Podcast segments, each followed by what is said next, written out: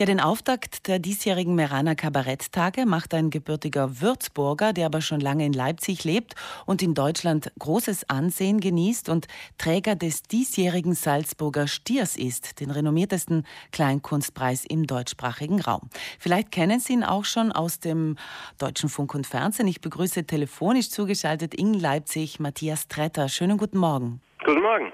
Herr Tretter, Sie reisen erst an. Am kommenden Freitag, also übermorgen, kann man Sie mit Ihrem Programm Sittenstrolch erleben in Meran. Das erste Mal in, Meran, in Südtirol? Nein, ich bin weder privat noch beruflich das erste Mal in Südtirol. Ich habe schon in Brixen gespielt, zwei Tage lang äh, vor ein paar Jahren. Das war ein großartiges Erlebnis. Sehr, sehr schön dort. Und ansonsten bin ich eigentlich äh, in Südtirol sozialisiert worden, weil meine Eltern dort jährlich jedes Jahr Urlaub gemacht haben äh, und ich da immer mitgekommen bin. Also ein Land, eine Ecke, die Sie bereits kennen, von klein auf sozusagen. Ja, ich äh, bin gespannt, ob sich verändert hat. Das Programm, mit dem Sie nach Meran kommen, nennt sich Sittenstrolch. Einer, der sich gegen Konventionen und moralische Normen auflehnt, ist ein Sittenstrolch, glaube ich. Sagt der Titel des Programms auch was über Sie selber aus? Äh, ja, selbstverständlich. Also alles, was man macht, sagt ja letztlich etwas äh, über einen selber aus. Es ist nur so, ähm, es gibt dann doch einen Bühnen-Matthias Treter und einen privaten. Äh, das ist ja heutzutage schwierig für ähm, vor allem die jüngere Generation, die das äh, offensichtlich nicht mehr so gelernt hat, dass es äh, einen Unterschied gibt ähm, zwischen äh, Kunstfiguren und privaten Figuren. Mir schon sehr wichtig. Also halte Authentizität für sehr problematisch. Mhm. Also wenn ich immer authentisch wäre, wäre ich im Gefängnis. Wir reden jetzt aber mit dem Privatmenschen, noch nicht mit dem Kabarettisten, oder? Sie sind noch nicht auf der Bühne? Äh, nein, ich bin äh, zu nachtschlafender Zeit aufgewacht, genau. aufgestanden heute. Matthias Tretter, das Sie ist ja sind völlig unnormal um die Uhrzeit für Bühnenkünstler. Für uns nicht hier im Frühstücksradio. Aber ja, das kann ich verstehen. Sie sind ein Abendmensch wahrscheinlich oder Nachtmensch. Herr Tretter, Sie sind der diesjährige Preisträger des Salzburger Stiers. Sie haben bereits viele Preise bekommen im Laufe Ihrer Karriere.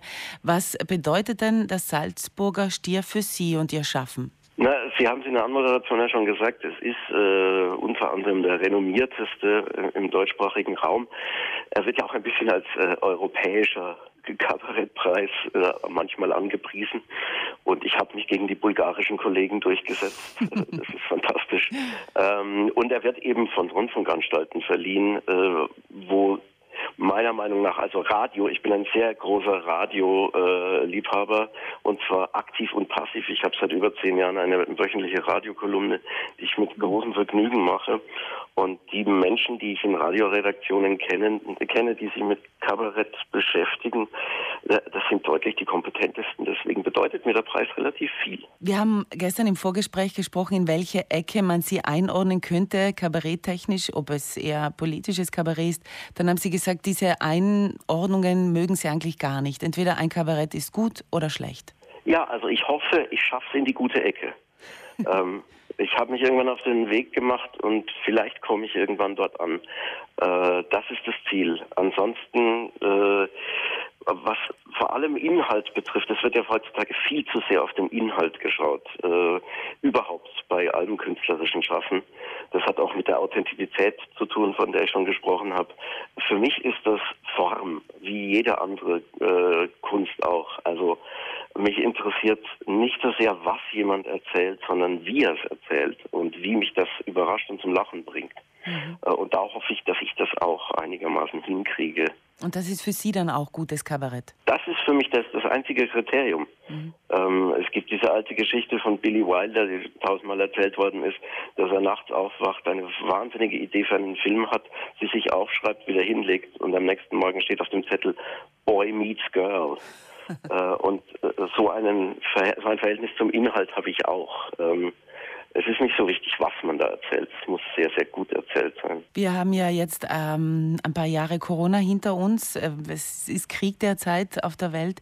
Wie schwer ist es denn jetzt zum Beispiel, äh, oder ist es schwerer geworden, Menschen zum Lachen zu bringen nach Corona, oder ist es leichter geworden? Also direkt nach Corona habe ich das Gefühl, äh, die Leute sind jetzt sehr amüsierwillig. Ähm, äh, das freut mich auch sehr. Also ich hatte jetzt in dem, den ersten drei Monaten dieses Jahres sehr, sehr schöne Auftritte. Äh, und an sich glaube ich, das ist ja die Aufgabe von Humor. Also er ist das Mittel gegen die Ungunst der realen Verhältnisse, wie Sigmund Freud das genannt hat. Ähm, und je schlimmer die Zeiten, desto größer das Lachen. Eine gute Zeit bricht für Sie als Kabarettist dann an, sozusagen.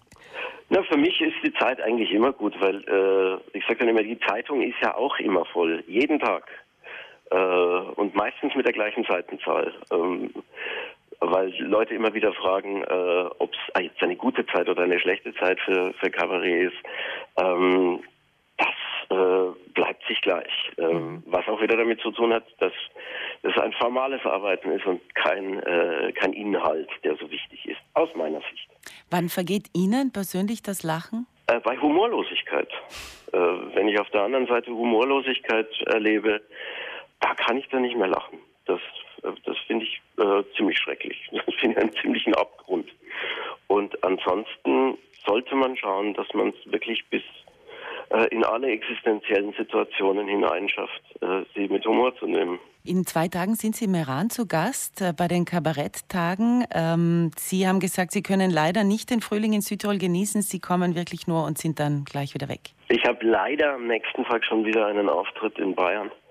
Das soll jetzt nichts gegen Bayern sein, ähm, aber ich würde natürlich sehr gerne ein paar Tage in Südtirol bleiben. Geht in diesem Job selten, also vor allem am Wochenende ist man eigentlich immer unterwegs.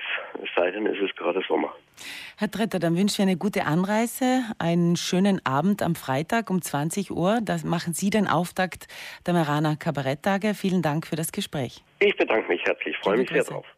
Und heute Vormittag übrigens im Treffpunkt gibt es zwei Freikarten für den Kabarettisten Matthias Tretter am Freitag zu gewinnen bei uns.